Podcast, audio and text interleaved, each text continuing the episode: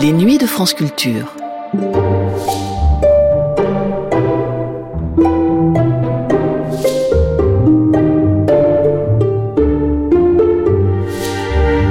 Les nuits de France Culture, une mémoire radiophonique. Dans le monde des lettres françaises, le souvenir laissé par l'écrivain et éditeur Roger Caillois est d'abord celui d'un esprit éclectique, brillant et érudit. Caillois était normalien, agrégé de grammaire. Il avait accompagné un temps les surréalistes, puis Michel Léris et Georges Bataille, et il s'était distingué d'abord par euh, des ouvrages théoriques, des essais, des traités, avant de s'engager dans la voie du récit et l'écriture poétique. L'émission que voici est un numéro de Profil perdu, diffusé pour la première fois en mai 1991, et c'est un numéro qui se veut un hommage à Caillois, un hommage posthume puisque l'écrivain était mort en 1978, et un hommage en forme d'anniversaire aussi, puisqu'il avait été élu à l'Académie française 20 ans plus tôt. Vous allez entendre la voix de personnalités qui ont connu Caillois et qui racontent la vie singulière de ce personnage singulier. Dans ce premier volet d'une série de deux, vous entendrez notamment Janine Worms évoquer les années que Caillois passa en Amérique latine, en Argentine, sa fréquentation de Victoria Ocampo et Jorge Luis Borges, une étape majeure de la vie et du parcours intellectuel de Roger Caillois.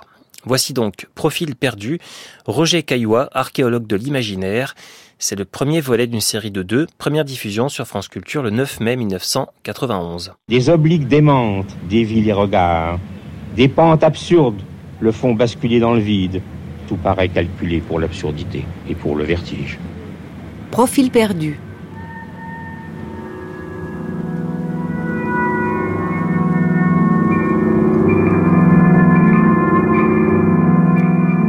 Roger Caillois, archéologue de l'imaginaire, 1913-1978. par Christine Goémé et Daniel Fontanarosa.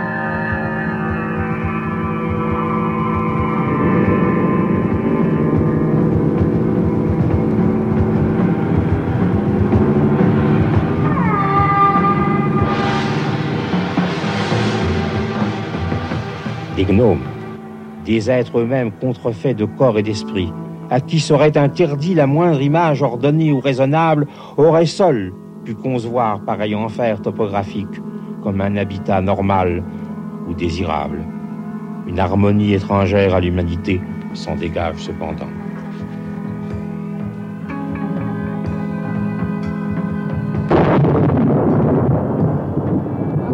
Je me sens à mon tour tout encombré solitaire, confondant la légende et la grammaire et les grimoires, la grâce et la grappe, la grimace et la gloire, il ne me reste que des notions d'usage scolaire, non pas l'article de la mort dont l'énigme toujours m'étonnait, mais l'article de l'adjectif, du pronom et du verbe.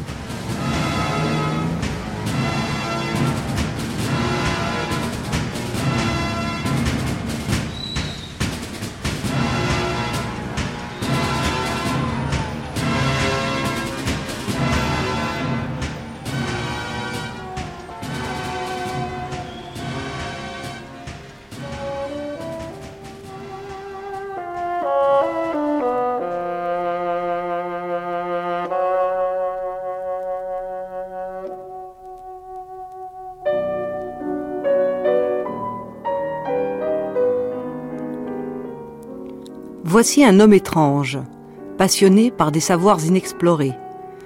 Un érudit que les positions de maîtrise ennuyaient. Homme lucide, Roger Caillois avait une vision claire du chaos et le pensait, sans vouloir y mettre un ordre raisonnable, ni l'organiser dans un système explicatif. Face au vacarme universel, il proposait des rencontres différentes, au-delà du malentendu radical, en suscitant d'autres paroles, d'autres pensées, d'autres vérités. Celles des écrivains, par exemple, mais aussi des savants et des chercheurs. Lui-même l'était assez, écrivain, savant et chercheur, pour connaître la rareté des choses essentielles et les offrir à ceux qui étaient capables de les entendre. Il disait qu'il n'avait écrit que sur l'imaginaire. Hector Bianchotti. Et que l'imaginaire était le contraire de, ce que de cette chose facile que les gens imaginent. Bon, l'imaginaire, c'est quelque chose qui transgresse tout, toute loi, toute symétrie, toute euh, idée rationnelle. Et non, pour lui, l'imaginaire, c'était quelque chose qui obéissait à des lois. Et il disait justement que parce que les choses sont en nombre fini, limité dans l'univers, la poésie est, possible. Parce que l'art de l'analogie ou de correspondance entre une chose et une autre ne serait pas possible si, nous savions que, les choses sont en nombre infini. C'est pourquoi il disait aussi que c'est absurde de croire que si on ramène un caillou de la Lune, on va trouver quelque chose d'inédit. La matière, maintenant, on sait ce qu'elle est, et on sait que s'il y avait une autre chose, ce serait la disgrégation de la matière. Il pensait que dans le monde, dans la matière, il y a des repères, des appels, des correspondances, des redondances. De même qu'il dit que qu'on ne peut pas créer des métaphores arbitraires qui ne soient pas garanties par la réalité. Je crois que, par exemple, la littérature ou, la peinture n'aurait aucun sens s'il n'y avait pas une répétition générale des, des, mêmes sentiments et des mêmes perplexités à des différents niveaux. C'est-à-dire que si on pouvait pratiquer une coupe à une certaine profondeur dans les êtres, on trouverait les mêmes peurs, les mêmes espoirs, les mêmes idées de bonheur, les mêmes regrets. Est-ce que cette conception du monde que, dont vous êtes en train de nous parler, on peut la définir comme une conception athée de l'univers? Pour Caillois, oui, c'était totalement athée. Il disait, par exemple, je, sans, sans trop s'expliquer, je préfère croire à la conception du monde de, Platon.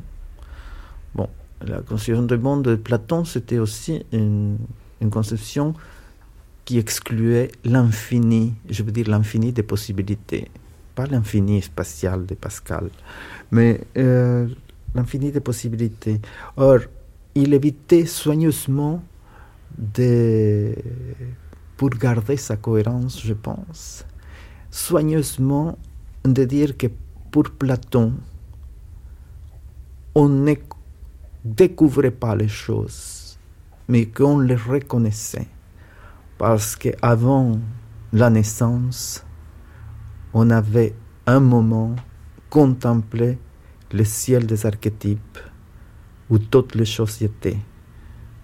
C'est-à-dire l'arbre, le ciel, l'étoile, l'homme, n'est-ce pas? Alors il, il évitait avec soin la, la doctrine platonicienne dans ce qu'elle a de, de, religieux.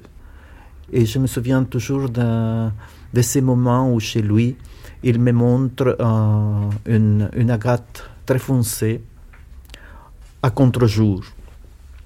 Et il me montre dans l'agate, au cœur de l'agate, il y avait un triangle équilatéral. On dit équilatéral? Oui. Euh, et alors, parfait. Et alors je lui dis, mais dites-moi, quand vous voyez ça, la pensée de, Dieu ne vous traverse pas l'esprit, la possibilité qu'elle existe. Et, et, pour la première fois, cet homme, cet homme dont, que je n'avais jamais entendu rire a éclaté de rire.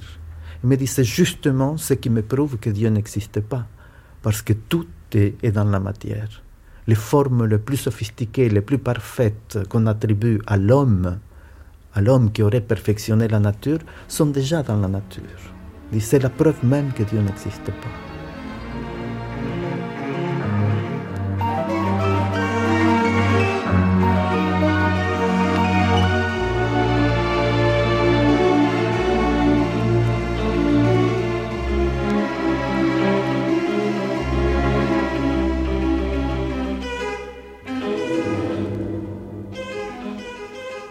La libre critique. Tel est le titre du journal de la classe de seconde du lycée de Reims, sa ville natale, où Roger Caillois était élève. Il avait alors 15 ans. C'est là qu'il publiera ses premiers textes, celui-ci par exemple, intitulé Petite pensée mathématique. Dans la mathématique, il n'y a pas de mais, il n'y a que des donc. On ne discute pas, on déduit. Un mathématicien est un artiste, tout comme un prestidigitateur ou un pickpocket. La mathématique est la discipline de l'imagination. C'est de l'imagination déduite, raisonnée, passée au laminoir et mise en équation. Les vérités dont tout le monde est convaincu sont les seules dont la mathématique ne peut affirmer la véracité. La mathématique est le colosse d'airain au pied d'argile, des démonstrations bâties sur des hypothèses. On est sûr de la véracité des théorèmes, on n'y croit pas. En effet, la géométrie démontre toujours et ne montre jamais. Elle prouve tout et ne fait rien voir. Un mathématicien qui croit à la mathématique est la huitième merveille du monde.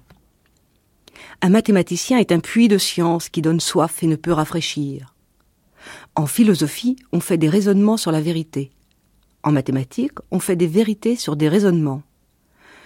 Rappelez-vous que l'alchimie a donné naissance à la chimie, l'astrologie à l'astronomie, la magie à l'algèbre. Nous rions aujourd'hui des premières. Qui sait si nos descendants ne riront pas un jour des secondes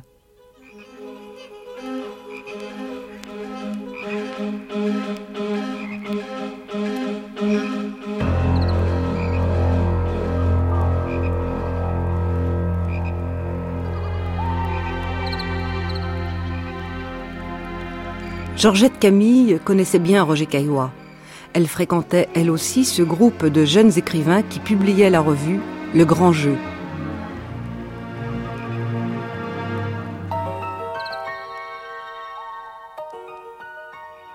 Georgette Camille, vous avez rencontré Roger Caillois, il avait 19 ans. Oui. Et vous, vous étiez, euh, au fond, vous vous occupiez d'une revue. Alors, est-ce que c'est-à-dire que je publiais un peu partout, euh, beaucoup de poèmes, beaucoup de textes, voilà.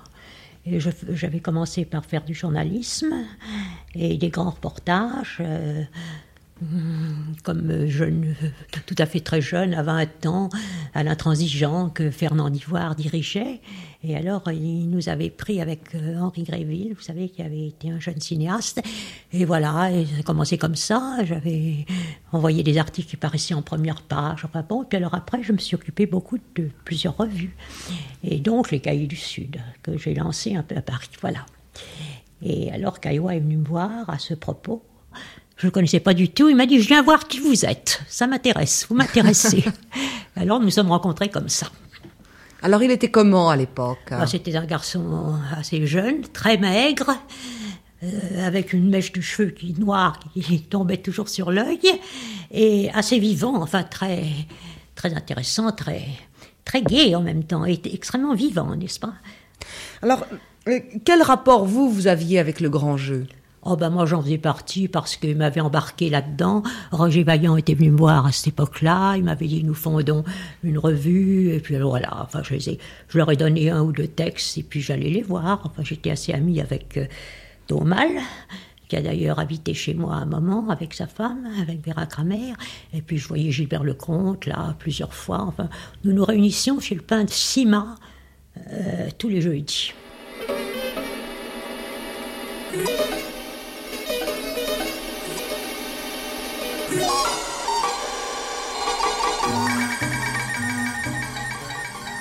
En 1932, Caillois se lie au groupe surréaliste. Voici ce qu'il dira à la fin de sa vie sur André Breton. Ah, j'ai une dette énorme. J'ai une dette énorme d'ailleurs quand il dans, le numéro que la Nouvelle Revue Française lui a consacré à sa mort, euh, j'ai expliqué, je me j'ai expliqué très franchement euh, tout ce que je lui devais et, non seulement dans dans le dans le détail de ses recherches et de ses attitudes, mais aussi euh, à son, ce que je devais à son attitude morale, ce que je devais à sa manière d'écrire aussi.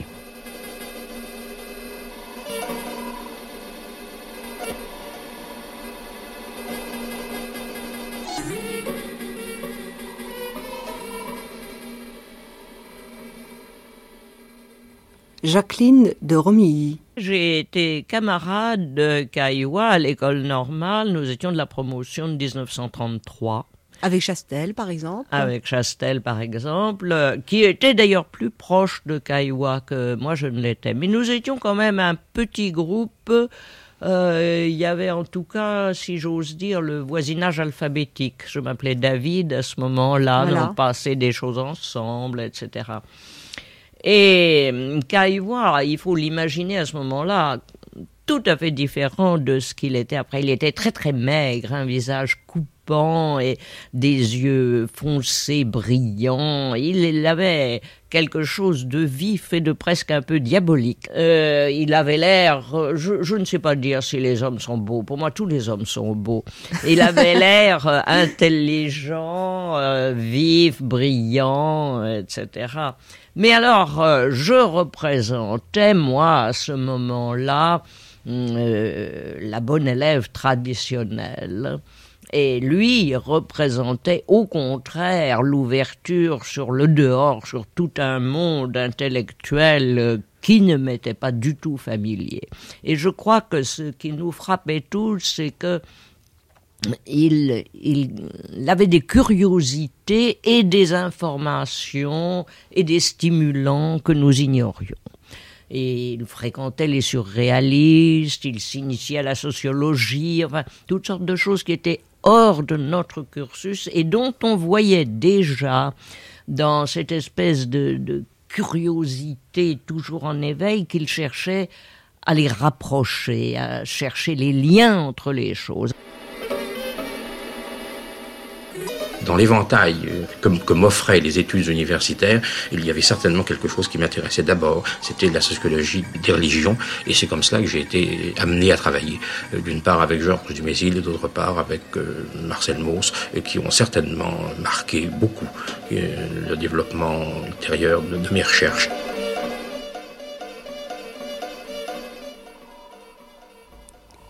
Nous avons consulté les annuaires des années allant de 1934 à 1937 de l'école pratique des hautes études en sciences religieuses. Roger Caillois a dû être à cette époque auditeur libre de Marcel Mauss car il ne figure pas sur la liste des élèves. Par contre, en 1934, il est déjà auditeur assidu de Georges Dumézil, ce qui est un titre pour cette école. Puis en 35 et 36, il en sera élève titulaire. En 36, il soutiendra son diplôme de l'école pratique sur les démons de midi, en passant parallèlement l'agrégation de grammaire. Rappelons brièvement que ces années-là, Mauss enseignait sur les religions non civilisées de l'Asie du Nord-Est et sur les religions polynésiennes. Dumézil, quant à lui, enseignait des études comparatives de certaines mythologies grecques et indiennes, puis fera cours sur le sacrifice humain et l'immortalité.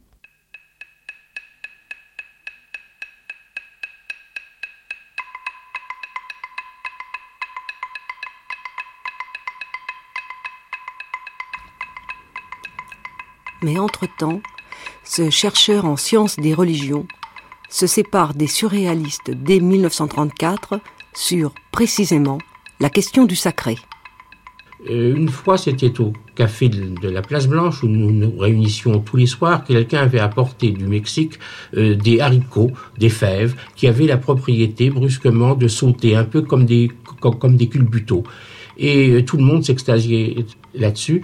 Et moi, j'ai pensé que probablement c'est qu'il y avait un petit, un petit insecte, probablement un ver, et qu'on devrait bien demander un couteau au garçon pour en ouvrir un. Et Breton s'est fâché. Il a reconnu là cette attitude qu'il appelait chez moi anti-lyrique et que c'était vraiment l'attitude la plus hostile au merveilleux qu'il avait euh, jamais vue. Pour moi, ça n'était pas une attitude anti-merveilleux, c'était une attitude euh, contre le merveilleux en ce qu'il a de factice. Et pour moi, le merveilleux est ce qui résiste à cette épreuve. Et c'est probablement à partir de cet épisode qui a fait que j'ai quitté le, groupe surréaliste, parce qu'il y avait vraiment sur ce point incompatibilité d'humeur, euh, que j'ai pensé qu'il y avait une distinction fondamentale entre le merveilleux et le mystère. Le mystère, je veux dire le fantastique. Pour moi, vraiment, ce sont deux signes de culture et même de niveau de civilisation différents.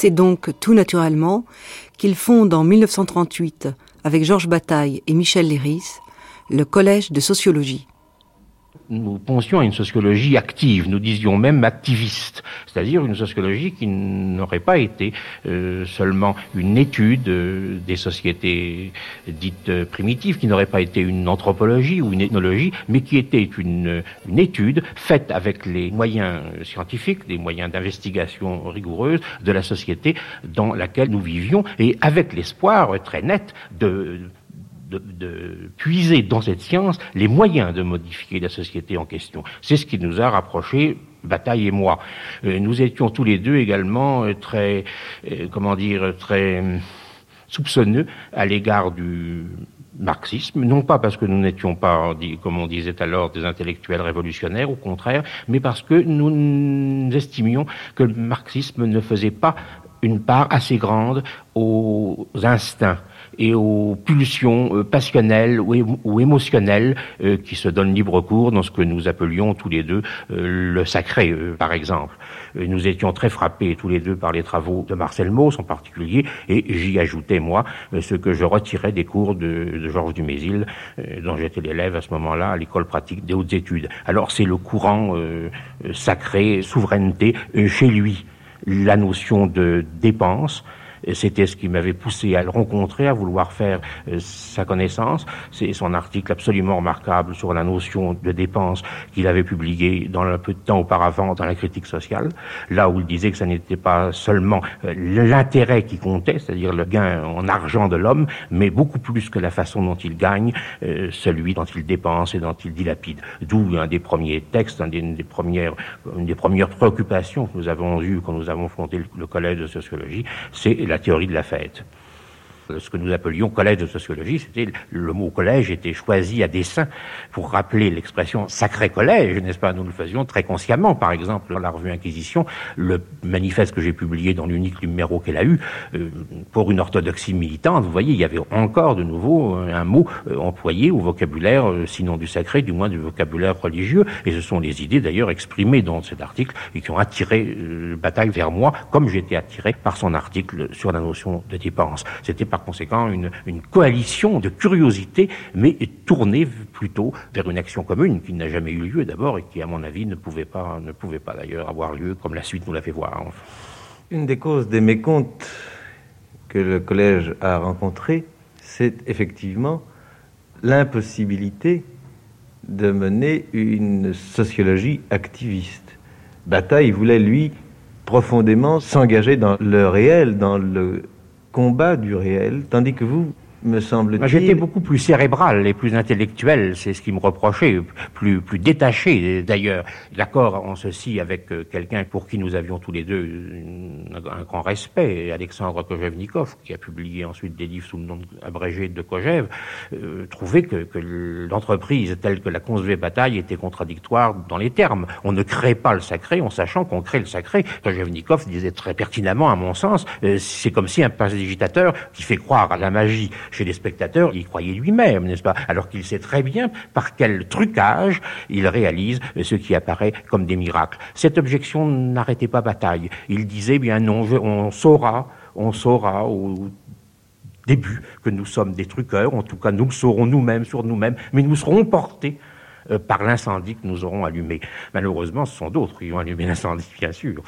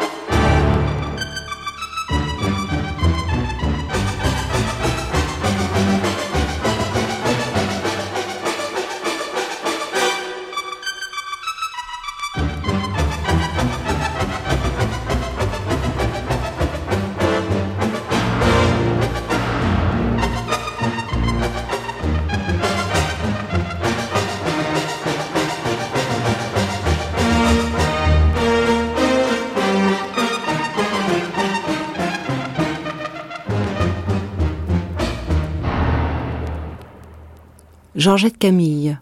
C'était au collège de sociologie le soir de cette conférence où il devait parler du bourreau. Et alors, euh, devant moi, juste devant moi, j'ai vu une personne, une dame, enfin, à peu près, je sais pas, enfin, très élégante, euh, très bien habillée, très élégante. Et je dis, tiens, enfin, je dis, qu'est-ce que fait cette dame ici, qui était plutôt, vous savez, il y avait des étudiants, genre, euh, quartier latin, enfin, Montparnasse. Alors, je me demandais qui c'était. Et puis, alors, il était convenu qu'après la conférence de Kaiwa, qui a été très très brillante sur le bourreau, extraordinaire, que nous irions boire un verre après avec Kaiwa à la sortie. Alors, nous avons attendu, je me rappelle, Georges Bataille, Michel Léris et moi, et puis d'autres garçons à la sortie. Et tout à coup, nous avons vu cette dame sortir, Kaiwa derrière, et hop, monter dans une belle voiture. Et c'est comme ça que j'ai appris que c'était Victoria Ocampo il avait enlevé Kaiwa ce soir-là. Vittoria Ocampo. Eh bien, j'ai rencontré chez Supervielle Roger Caillois. Il m'a semblé euh, d'une intelligence si brillante que j'ai pensé qu'il devait aller faire des conférences chez nous. Je lui ai demandé si ça lui disait quelque chose. Il m'a tout de suite dit qu'il serait ravi d'aller à Buenos Aires. Et Cailloua est parti sur le même bateau que moi et ma sœur.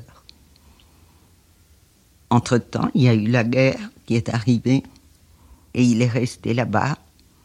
Il travaillait à l'ambassade. Il a créé aussi un institut là-bas d'études françaises. Son ex-femme, pas la présente, est venu le rejoindre et ils ont habité chez moi quatre années, ce qui a été très important parce que Cailloua a commencé à connaître tous les écrivains argentins et sud-américains. Il a beaucoup voyagé en Amérique du Sud et finalement, euh, c'est lui qui a introduit la littérature sud-américaine en France. Janine Worms a dû s'exiler pendant la guerre à Buenos Aires. L'année précédente, il y avait eu Rabindranath Tagore, et puis elle était venue en France écrémer un petit peu ce qu'il y avait de mieux dans la jeunesse intellectuelle française. Et c'était Jules Supervielle, m'a toujours dit Roger Caillois, qui l'avait recommandé à Victoria Ocampo. Euh, Denis de Rougemont avait aussi à ce moment-là été invité par euh, Victoria, et Denis de Rougemont et Roger Caillois, qui se, connaissaient déjà euh, précédemment, se sont retrouvés là-bas. J'étais une fois chez elle, c'était une superbe propriété, bâtie au-dessus de ce qu'on appelle là-bas la barranca, c'est-à-dire la pente, car Buenos Aires est plat comme une table, et quand même, euh, les berges du fleuve sont un tout petit peu inclinées. Le fleuve étant bien entendu le Rio de la Plata. Et elle avait une immense propriété un peu en dehors de Buenos Aires, avec un très très très beau parc, c'était très luxueux, j'étais complètement émerveillé, et elle recevait l'élite de la pensée étrangère et argentine, des tas de gens sont venus chez elle. Et il y avait notamment euh, euh, Denis de Rougemont, Borges, c'est ainsi que Roger Caillois a connu Borges, Roger Caillois, c'était très très très brillant. Et euh, j'ai eu la chance donc, dans ce désert lointain, d'être l'élève de Roger Caillois quatre ans durant, avec qui j'ai fait quatre ans de philosophie grecque, euh, de sociologie et de grec. Il avait euh, déjà fondé l'Institut français de Buenos Aires quand euh, vous êtes arrivé deux ans en après que j'ai été son élève. Ah, deux ans après Oui. C'était le, disons dans la dans la même lignée que l'institut français qui existait à New York. Oui, c'en était l'antenne argentine en quelque sorte. Oui.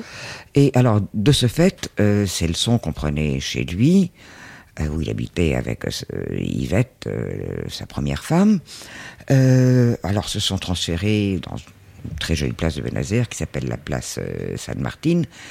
Et alors c'est devenu beaucoup plus officiel, les contacts étaient moins, moins proches. Toutes les dames du monde, très chic, tout ça, qui voulaient aller suivre ses cours français parce que c'était très bien vu. Et ça a un peu déplacé ces, ces cours, c'était moins intense. Mm. Plus mondain et moins intense.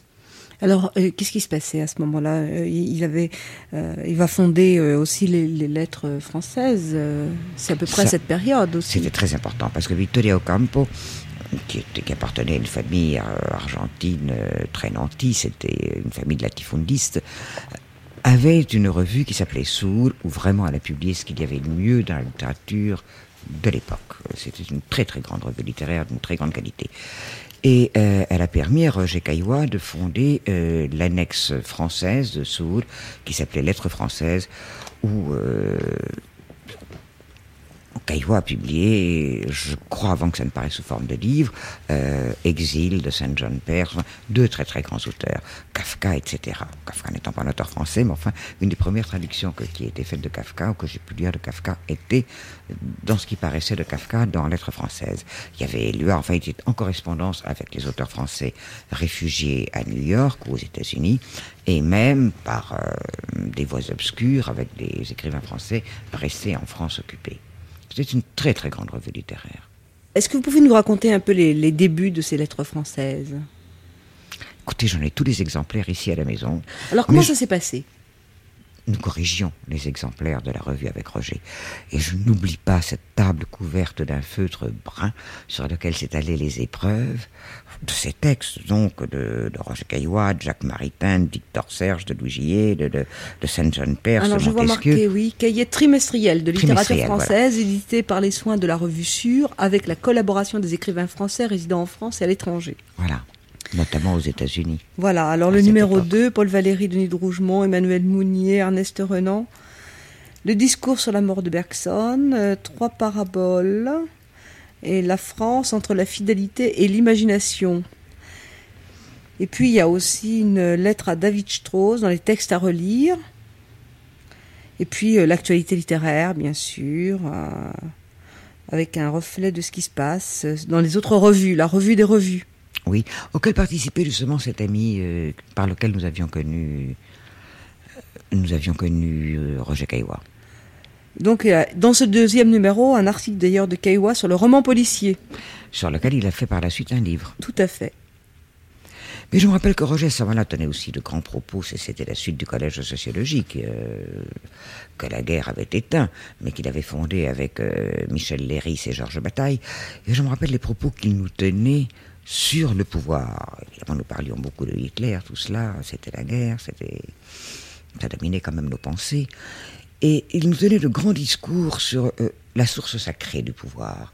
Et notamment, il nous expliquait que si Hitler n'était pas assassiné par l'un de ses gardes, c'était pas seulement parce que ses gardes y croyaient, mais c'était parce que le pouvoir avait quelque chose de sacré qui commandait le respect. Parce que rien ne protégeait un Hitler ou un dictateur quel qu'il fût, à ce moment-là, bien sûr, c'était Hitler par-dessus tous, rien ne protégeait un dictateur qu'une espèce d'émanation sacrée de sa personne qu'il gardait des coups de ses plus proches, faute de quoi il serait tombé sous les coups.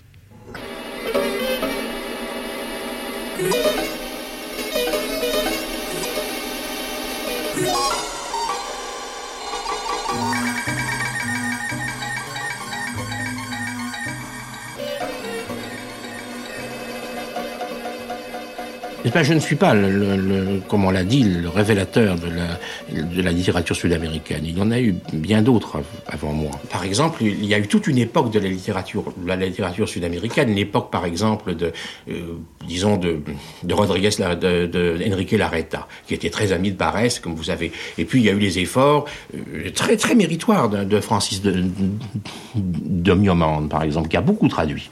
Et d'autres aussi. Qu'est-ce qui s'est passé? Eh bien, c'est qu'ils ont traduit une littérature qui n'était pas encore indépendante, parce que la littérature euh, sud-américaine a suivi, a eu un siècle de retard sur l'indépendance politique de, ces États. Ce, qu'ils ont traduit, ce sont des livres qui étaient eux-mêmes, qui dépendaient eux-mêmes d'œuvres européennes. J'ai eu la chance, si vous voulez, de coïncider avec l'émancipation de la littérature ibéro-américaine, le moment où elle ne pensait plus à des modèles D'où cet, épanouissement considérable, euh, disons, euh, qui a eu lieu entre les, deux guerres et un peu après. Maintenant, j'ai l'impression que c'est fini.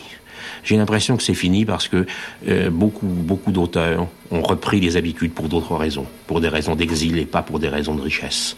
Ont repris le, mm, chemin de Paris, le chemin de Londres, le chemin de Francfort maintenant, le chemin des États-Unis. Et de nouveau, il y a fusion entre la, entre la littérature qu'il faut bien appeler maintenant la littérature universelle, ce qui tente à faire disparaître euh, ce sentiment, ce sentiment de l'espace, ce sentiment de, de la violence et de la générosité, euh, qui m'a semblé un apport, euh, l'apport, l'apport du siècle, si vous voulez, pour la littérature ibéro-américaine.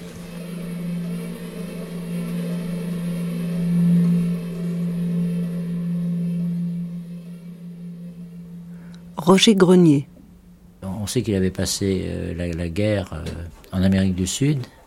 Et quand il est revenu, il a, il a pensé qu'il fallait faire quelque chose pour faire connaître euh, cette littérature qu'il avait découverte et qui était très très méconnue en France et en Europe à cette époque-là. Alors il a commencé par, par traduire. Hein. Il, a, il a traduit dans il, a traduit Neruda, il a traduit Antonio Porcia, des gens comme ça. Et puis il a décidé de faire une collection. Et dans le fond, un peu dans, un peu dans l'esprit de, de Larbeau, qui lui aussi euh, s'était beaucoup battu pour faire euh, connaître la littérature de, langue espagnole, il a, il a monté la, la collection de, de la Croix du Sud.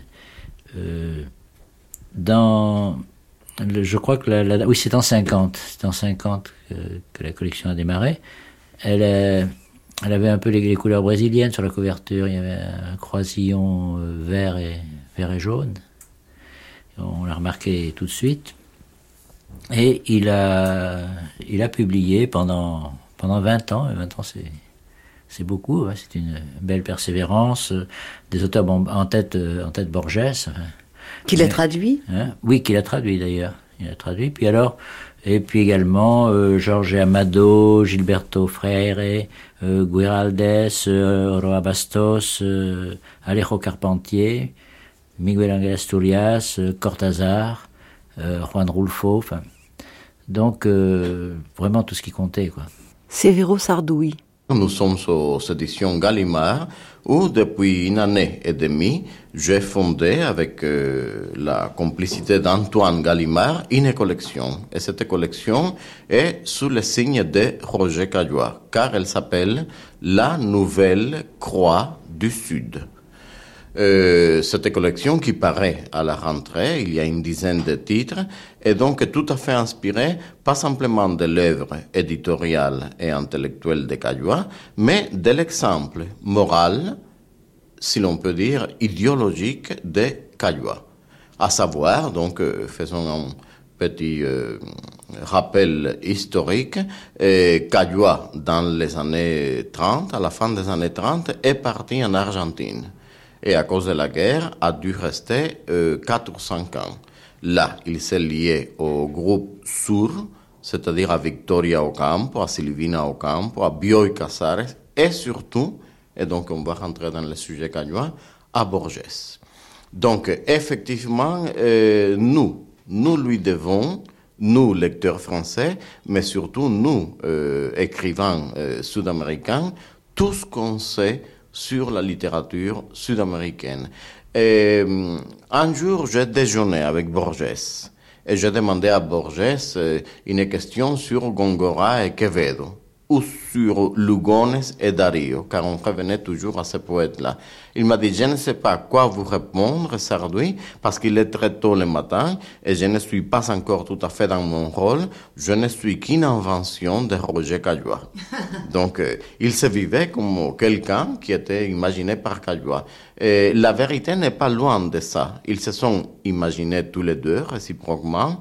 Mais euh, pour revenir à ma collection, à la Nouvelle Croix du Sud, elle répond parfaitement à l'attitude de Caillois en ce moment là On disait il n'y a rien en Amérique du Sud, euh, c'est une littérature euh, indigéniste ou sociologique ou morte. Et Caillois s'est dit et a démontré au monde entier, c'est le contraire. Il y a les plus grands écrivains du siècle. Gabriela Mistral, Pablo Neruda, Octavio Paz, Borges, Bioy Casares, etc., etc. La liste est énorme. Sa collection arrive tellement elle était d'avant-garde, jusqu'à Mario Vargas Llosa. Donc effectivement, j'ai pris cet exemple. Caillois est mon modèle, pas simplement intellectuel et esthétique, mais moral. C'est une attitude morale. Donc, euh, de Caillois, de, cette montagne qu'est Caillois, moi je crois qu'on peut privilégier, euh, surtout de mon point de vue, deux facettes de, de, de. Une première facette qui est donc déterminée effectivement par le séjour à Buenos Aires, par ce contexte culturel extrêmement vivant et créatif qui est donc celui de la revue Sur, et par quelque chose qui obsédait aussi bien Borges que Caillois à l'époque. C'est la notion de conjecture. En espagnol, le mot est meilleur puisque Borges a même euh, fait un récit qui s'appelle comme ça, conjectura. C'est un mot qui vient beaucoup chez Borges, conjectura. La conjecture. Euh, et ça a donné chez Caillois, je dirais son seul roman, car il s'agit d'un roman. En fait, ce n'est pas un roman tout à fait de fiction ou d'autobiographie, euh, car il avait horreur euh, de ça. Et dans un autre livre, dans Babel, il dénonce les dangers du romantisme et de l'autobiographie, c'est un roman justement de conjecture. Et cette conjecture qui se trouve aussi dans une nouvelle de Bourges, il faut dire, hein, c'est commun aux deux, cette conjecture est celle de l'événement le plus important de notre civilisation euh, judéo-chrétienne, c'est le cas de le dire, à savoir la crucifixion du Christ.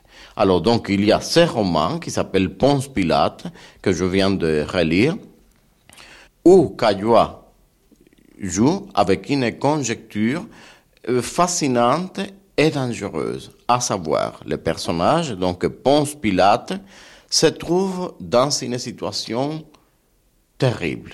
Et si j'étais, si je pouvais me permettre un anglicisme très efficace, il se trouve dans le typique double bind, dans une double demande contradictoire. Tout commence par un rêve, et c'est très intéressant par rapport à l'attitude de Caillois euh, vis-à-vis du rêve, très différente de celle de Lacan, avec qui il y a bien sûr de contacts à, éclaircir. Il y a donc un rêve, très important, parce que Caillois donne ses rêves dans les romans comme quelque chose d'indéchiffrable. Il n'y a pas d'herméneutique, ni freudienne, ni lacanienne, et ni d'aucun euh, type d'ésotérisme pour lire ses rêves. La femme de Ponce Pilate, Procula, rêve d'un souterrain, de quelque chose qui se trouve en dessous de la ville. Et là, il y a des poissons. Et les écailles des poissons s'orientent de façon qu'elles veulent dire quelque chose. Il y a aussi des moutons et les poils des moutons aussi ont l'air d'une espèce d'écriture, d'un hiéroglyphe, etc., de quelque chose qu'il faut déchiffrer. Mais ni Procula, la femme, ni Ponce Pilate ne savent ce qu'il faut déchiffrer.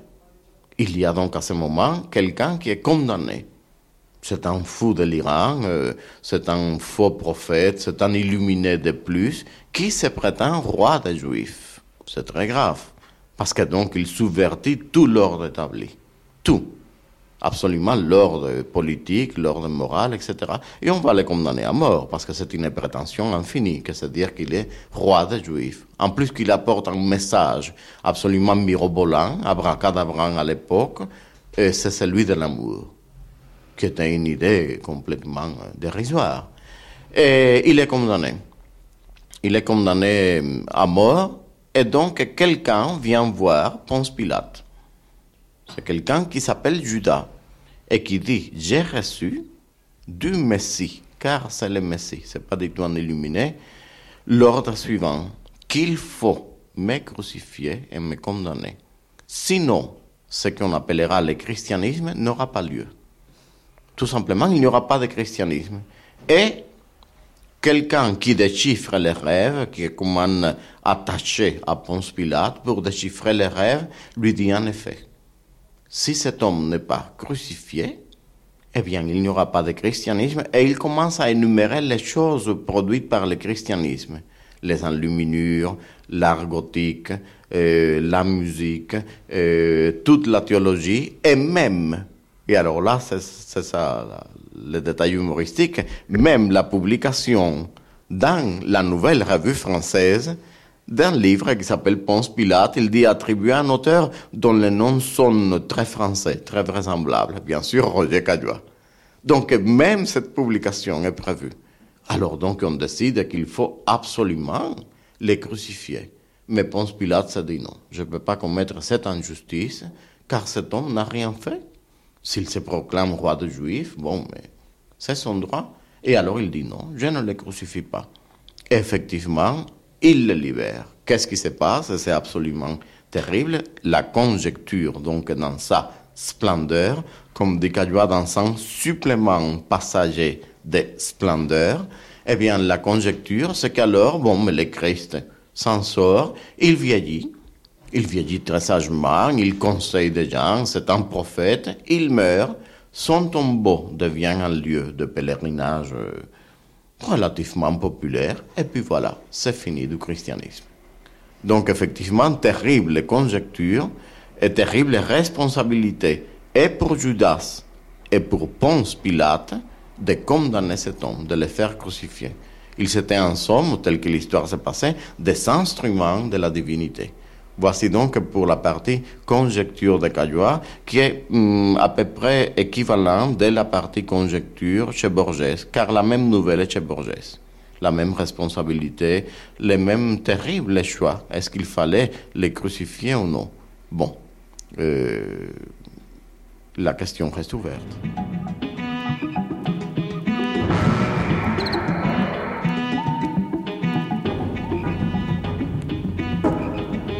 Lettre à Stella Corbin, 17 mai 53. Chère Stella, je suis honteux d'avoir tant tardé à vous écrire.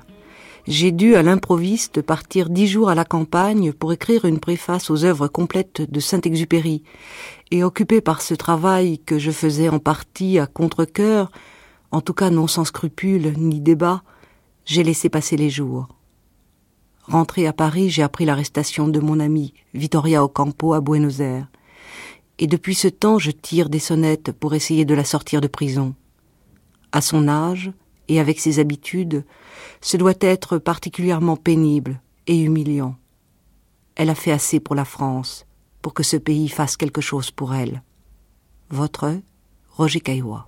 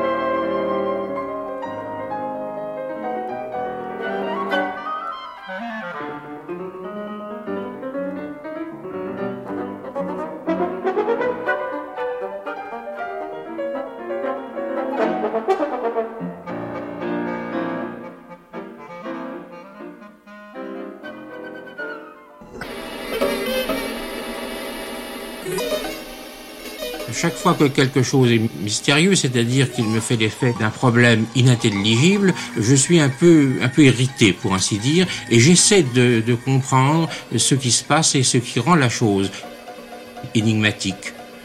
Mais euh, quelquefois, la chose ou le problème ne m'avait pas paru énigmatique au premier abord.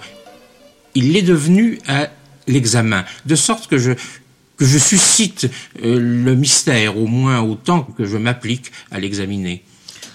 Ce qui m'a d'abord semblé naturel, brusquement, je trouve qu'il y a comme, comme une fêlure, comme une fissure, qui fait que si l'on regarde des choses de plus près, ça devient inintelligible.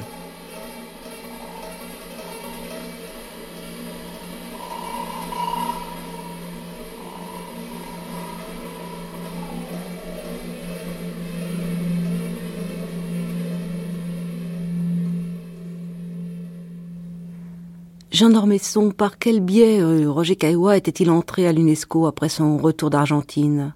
C'était par Jean Thomas. Je pense que c'était pour les motifs d'abord économiques. Je pense que, euh, comme beaucoup, euh, euh, euh cherchait ce qu'on appellerait un job, n'est-ce pas? Il cherchait une occupation.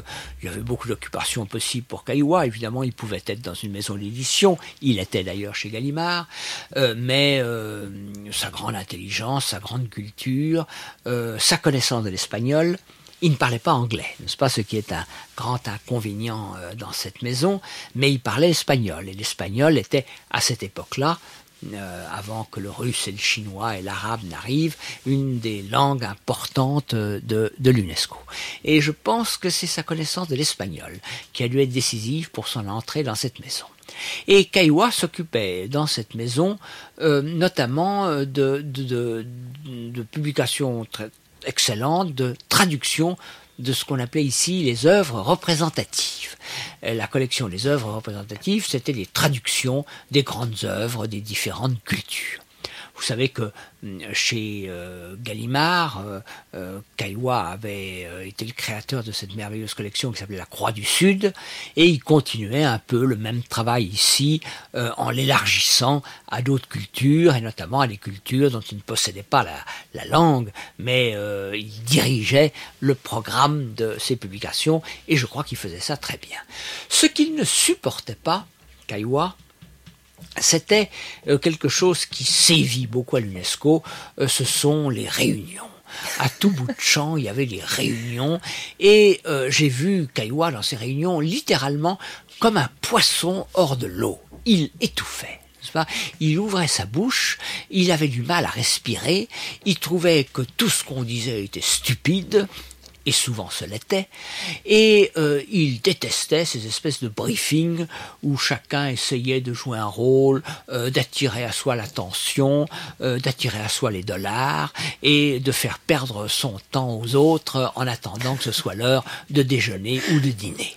Il haïssait ce genre de réunion. Et je me rappelle une réunion à l'UNESCO où on discutait du sort des intellectuels. Et on disait qu'est-ce qu'on peut faire euh, pour les intellectuels euh, dans euh, la collectivité? Alors les uns disaient les intellectuels ont besoin d'argent, il faut leur donner des bourses. Les autres disaient non, en réalité les intellectuels sont vaniteux, il faut leur donner des décorations. les autres disaient non, les intellectuels veulent du pouvoir, il faut leur donner des postes. Et à ma stupeur, je voyais Kaiwa, qui était comme je le dépeins tout à l'heure, la bouche ouverte, étouffant, congestionné, euh, euh, envie de partir. Et euh, tout à coup, je le vois se lever, et à ma stupeur, vous vous rappelez que Kaiwa bégayait un petit peu en parlant, et je l'entends dire cette phrase qui a évidemment bouleversé l'UNESCO, et qui était une phrase d'une très grande profondeur et d'un très grand cynisme naturellement, il a dit la seule façon d'aider les intellectuels, c'est de les mettre en prison.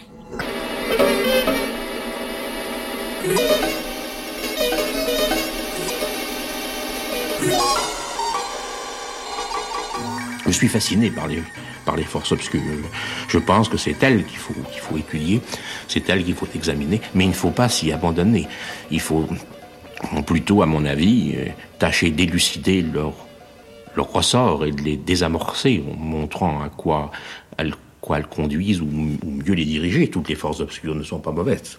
Il ne faut pas conserver la, valeur de, l'irrationnel, mais il faut faire servir euh, l'irrationnel à fertiliser, je ne dis pas la, raison, je ne suis pas un, être euh, rationnel, mais je suis un être qui voudrait devenir ou rester lucide, rester lucide et, avoir à, sa disposition une intelligence souple, vous comprenez? C'est pourquoi je, n'essaie jamais de combattre l'irrationnel, sinon dans ses conséquences, mais de l'intégrer euh, à une cohérence plus grande qui est modifiée parce que l'irrationnel lui-même lui apporte.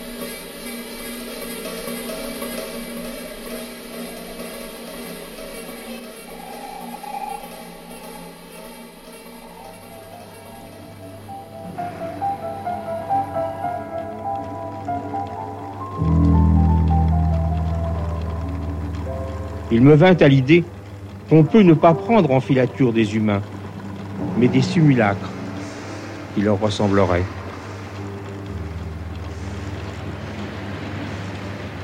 Je me souvins alors d'un conte de Léon-Paul Fargue intitulé La drogue, que je tiens depuis longtemps pour un des chefs-d'œuvre du fantastique moderne.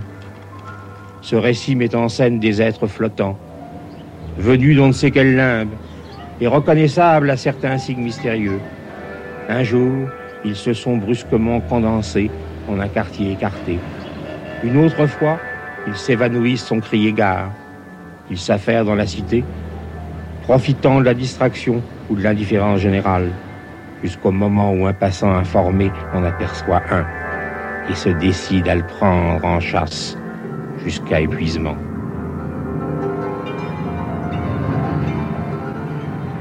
Alors, c'en est fait du malheureux. Il mincit, il s'éclaircit, il devient transparent, il s'enfonce dans le sol, ou il s'élève comme un ballon qu'un enfant a laissé s'échapper. Ou encore il s'aplatit contre un mur poreux qu'il absorbe comme ferait un buvard. Aucun ne résiste longtemps. Il est dangereux d'avoir donné l'impression qu'on n'était pas réellement un homme.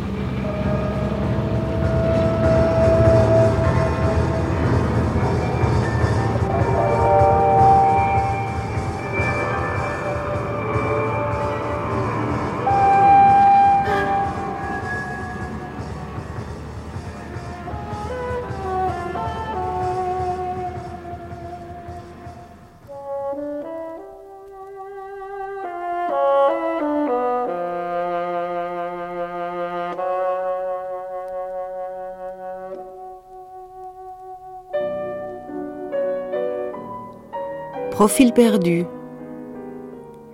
Roger Caillois, archéologue de l'imaginaire, 1913-1978. Avec Hector Bianchiotti, Georgette Camille, Jacqueline de Romilly, Janine Worms, Roger Grenier, Sévéro Sardoui, Jean Dormesson.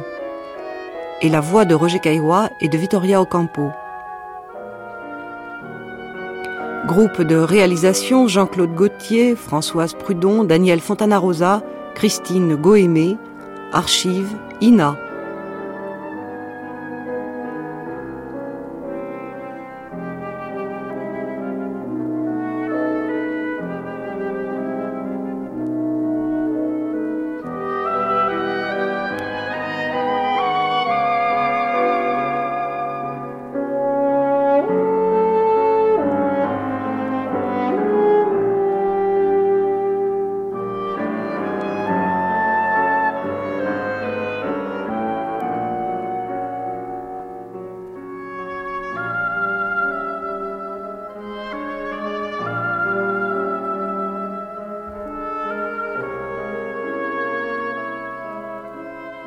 Cette émission a été diffusée pour la première fois sur France Culture le 9 mai 1991. Vous pouvez la réécouter en ligne et la podcaster sur le site de France Culture, à la page des nuits et sur l'application Radio France.